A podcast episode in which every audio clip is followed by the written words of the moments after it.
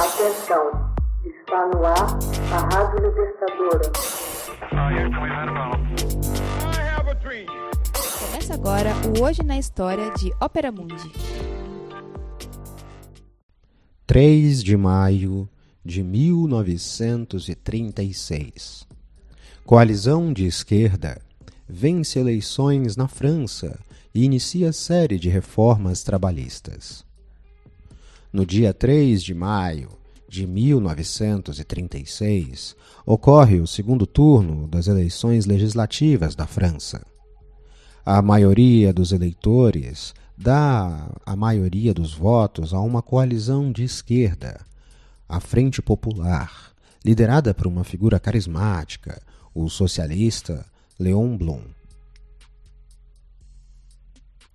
O Front Populaire era uma aliança eleitoral formada dois anos antes pelos três partidos de esquerda: o Partido Comunista, de Maurice Thuré, o Partido Socialista, de Léon Blum, e mais ao centro o Partido Radical Socialista, de Edouard Delandier.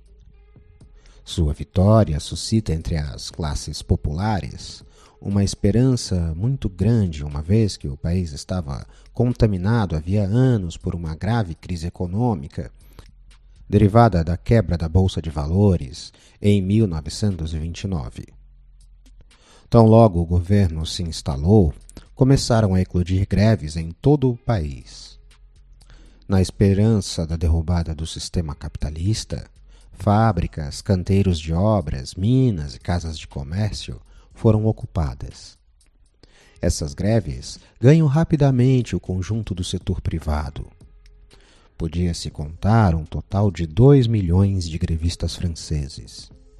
Curiosamente, desenrolam-se de maneira pacífica e em clima de descontração e alegria. Todos os manifestantes e pessoas de outras classes sociais acreditavam na iminência de uma nova revolução tanto para se regozijar quanto para se alarmar. Com a crise se alastrando e se agravando, o governo restaura a paz social, assinando em junho de 1936, com representantes patronais e sindicatos, os acordos de Matignon. As cláusulas previam aumentos salariais, eleição de delegados operários dentro das fábricas e o estabelecimento de contratos coletivos e não mais individuais. O trabalho, aos poucos, era retomado em todas as empresas. Leon Blum leva adiante, a toque de tambor, reformas sociais espetaculares.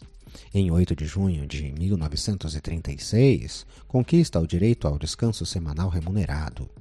E em 12 de junho daquele mesmo ano, aprovar a semana de 40 horas para todos os assalariados.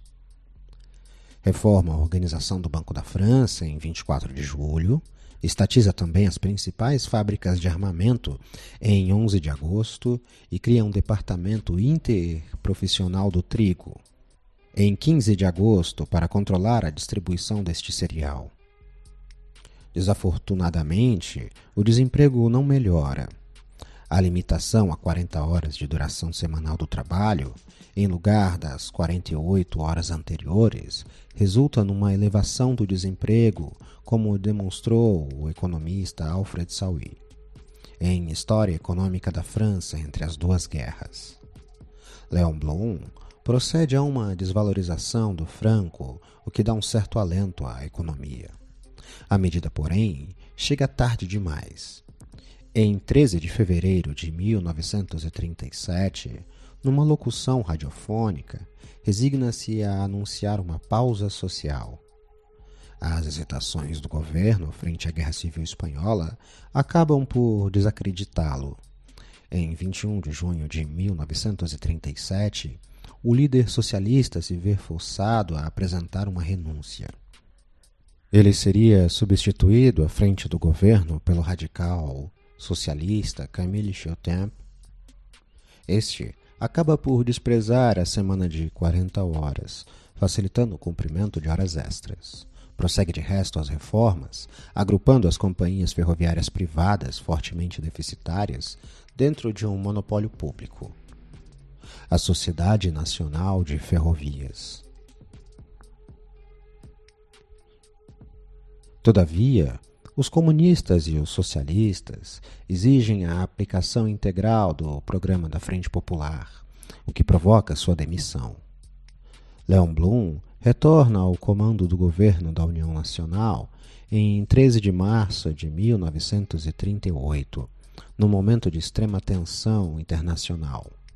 Na véspera, Hitler havia anexado a Áustria à Alemanha envia sua demissão menos de um mês depois, e o radical socialista Edouard Deladier ascende à presidência do Conselho de Ministros.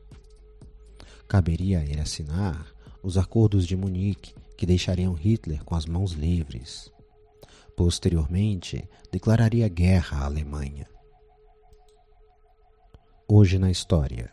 Texto original Max Altman. Narração José Igor. Edição Laila Manoeli.